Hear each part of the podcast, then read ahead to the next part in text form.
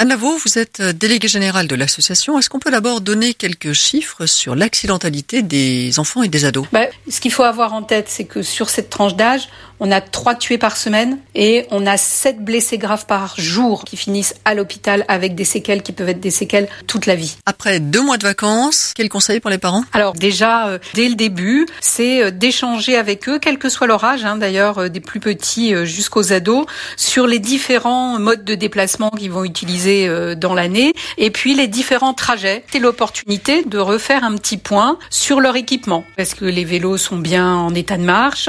À vélo ou à pied est-ce qu'il y a des éléments de visibilité sur leur sac à dos, sur leur cartable? Parce que euh, octobre va vite arriver et la saison hivernale avec.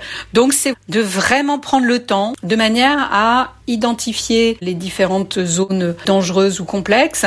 Il faut qu'ils fassent attention, mais il faut aussi qu'ils se mettent en condition que les autres les voient et les aient identifiés. Alors Lavaux, il faut faire attention aussi à la précipitation. La peur d'être en retard peut être notre pire ennemi. Oui, cette peur d'être en retard, elle a une parade qui est très facile à mettre en place.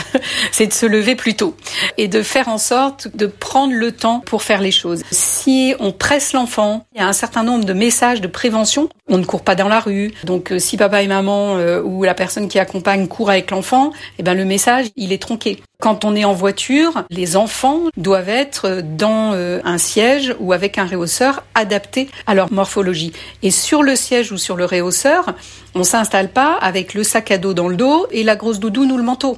Et un trajet court n'est pas forcément un trajet plus sûr. Les trajets du quotidien sont des trajets euh, qui sont particulièrement accidentogènes parce que effectivement c'est la routine. On a l'impression qu'ils sont très rapides, donc on passe un peu outre les mesures de sécurité qu'on aura justement particulièrement bien appliqué au moment des grandes vacances, quand on fait des grands trajets, eh bien, faut avoir euh, l'habitude de préparer chaque trajet du quotidien comme si c'était un trajet des grandes vacances. Tous ces conseils, on les retrouve sur le site de l'association Prévention routière.